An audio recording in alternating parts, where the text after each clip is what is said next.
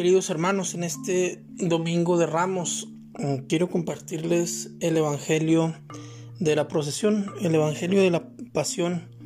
Mm, mm, solamente compartiré la reflexión porque es muy largo, esperando que todos tengamos a la mano las Sagradas Escrituras y en caso de que alguno quisiera hacer la meditación, la cita es Marcos 14 del 1 al 15 y el versículo 47.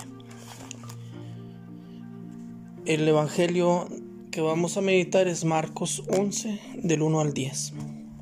Cuando Jesús y los suyos iban de camino a Jerusalén, al llegar a Betfagé y Betania, cerca del monte de los olivos, les dijo a dos de sus discípulos, Vayan al pueblo que ven ahí enfrente, al entrar encontrarán amarrado un burro que nadie ha montado todavía. Desátenlo y tráiganmelo. Si alguien les pregunta por qué lo hacen, contéstenle. El Señor lo necesita y lo devolverá pronto. Fueron y encontraron al burro en la calle, atado junto a una puerta, y lo desamarraron. Algunos de los que allí estaban les preguntaron, ¿por qué sueltan al burro? Ellos les contestaron lo que había dicho Jesús y ya nadie los molestó. Llevaron el burro, le echaron encima los mantos y Jesús montó en él. Muchos extendían su manto en el camino y otros lo tapizaban con ramas cortadas en el campo. Los que iban delante de Jesús y los que lo seguían iban gritando vivas, Osana, bendito el que viene en el nombre del Señor, bendito el reino que llega, el reino de nuestro Padre David sana en el cielo. Palabra del Señor. En este domingo de Ramos en que meditamos este pasaje eh, precioso en el que Jesús se muestra como rey, un rey que tiene derecho a confiscar medios de transporte y que confisca un burro. Jesús no es el Mesías que el pueblo esperaba. Es el Mesías que el pueblo necesitaba. Un Mesías que no llega con una espada en un, eh, en un gran caballo, con escudo y, y armadura. Jesús es el rey que llega humilde, montado en un burrito, pero al que los peregrinos reconocen. Según lo que nos dice Benedicto XVI en uno de sus libros de eh, eh, Jesús de Nazaret, Jesús entra y aquellos que lo aclaman, Osana, al, al, Hijo de David, bendito el que viene en el nombre del Señor, no serán los mismos que lo que, que gritarán crucifícalo. Unos son peregrinos y los otros son gente de Jerusalén. Y cómo es importante entender que en este sentido es muy fácil eh, movernos como masa, como una, como gente, no como personas, sin rostro, sin mente, sin corazón, sin tener un encuentro personal con Jesús. Judas es un traidor y es un traidor que traiciona con un beso, pero al menos lo hace personalmente.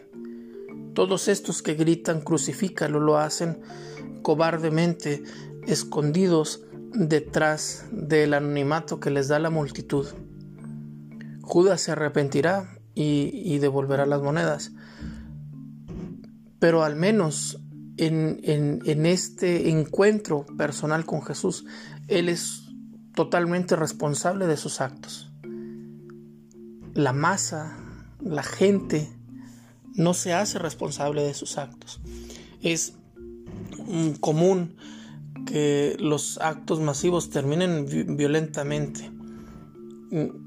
Yo creo que, salvo algunas excepciones, eh, mujeres que se disponen a ir a, una marcha feminista mm, no van con la intención de destruir la ciudad. Pero entre el estar en la masa, en el anonimato, eh, es difícil eh, mm, detenerse. y, igual, ¿verdad? Con las respuestas violentas que luego de repente hay de parte de la policía. En esta Semana Santa, la invitación que nos hace este Evangelio es a no perder nuestra relación de corazón a corazón con Jesús. La invitación es a asumir cada uno de los días de esta semana, cada una de las liturgias de los días santos, para poder acompañar a Jesús, un Jesús que nos invita a orar con Él, un Jesús que en el Evangelio de la Pasión que hemos leído en este domingo se, se nos presenta en el juicio, habla dos veces y las dos veces es para afirmar quién es. En una dice que es el Mesías y en la otra dirá que es el rey de los judíos. Jesús no miente, Jesús no niega quién es, Jesús afirma su existencia. Y ante un Jesús que afirma su existencia, eh, vemos un mundo que pierde eh, su identidad.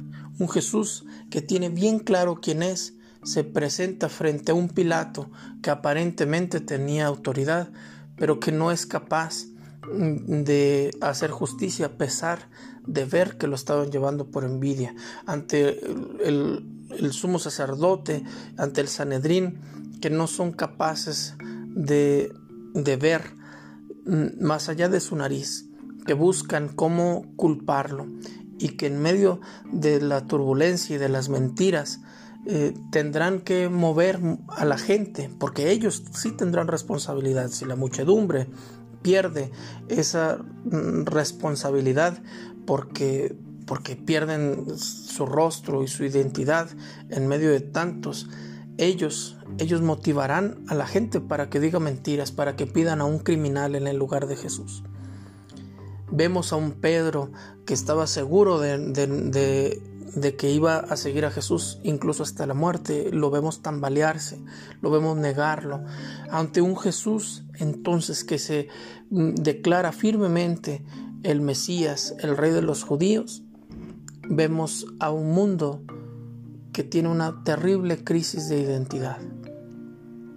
Es fácil decirse cristiano, es fácil en medio de la emoción gritar Osana, bendito el que viene en el nombre del Señor como es igualmente fácil en medio de la multitud dejarse llevar y gritar crucifícalo. Jesús no te quiere eh, movido por lo que la sociedad, porque lo, porque, por lo que las redes sociales mandan, por lo que la masa. Jesús no te quiere convertido en un borrego. Jesús te quiere plenamente humano, pensante, eh, con un corazón de carne, que pueda elegir un bando, que pueda decir, este soy yo delante de Jesús, que pueda decir, soy discípulo de Jesús, que cuando le, le pregunten, tú eres uno de esos, tú eres uno de ellos, no diga que no lo conoce, no diga que no entiende, no niegue que ama profundamente a Jesús. Jesús entonces en esta semana nos quiere llevar desde este día en el que hemos levantado las palmas, en el que hemos peregrinado hasta el templo, en este día en el que hemos meditado su pasión, Jesús nos invita a vivir la última cena, la institución de la Eucaristía, nos invita a orar y a velar con Él, nos invita a acompañarlo cerquita en, en la pasión. Jesús nos invita a ser no como esa masa que grita, sino como esas mujeres que están ahí siempre sin hacer ruido, pero con una presencia constante, una presencia llena de amor. Que el Señor no permita que en esta Semana Santa le demos la espalda.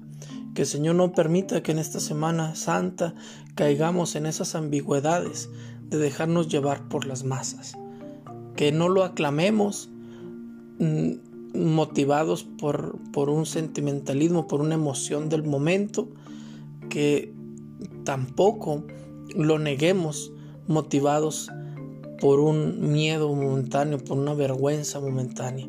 Que el Señor no permita que en esta Semana Santa olvidemos quiénes somos, que al contrario el Señor nos permita en estos días de gracia poder reafirmar que somos hijos de Dios, que somos discípulos de Cristo, que somos cristianos hasta la médula de los huesos. La bendición de Dios Todopoderoso, Padre, Hijo y Espíritu Santo, descienda sobre ustedes y los acompañe siempre.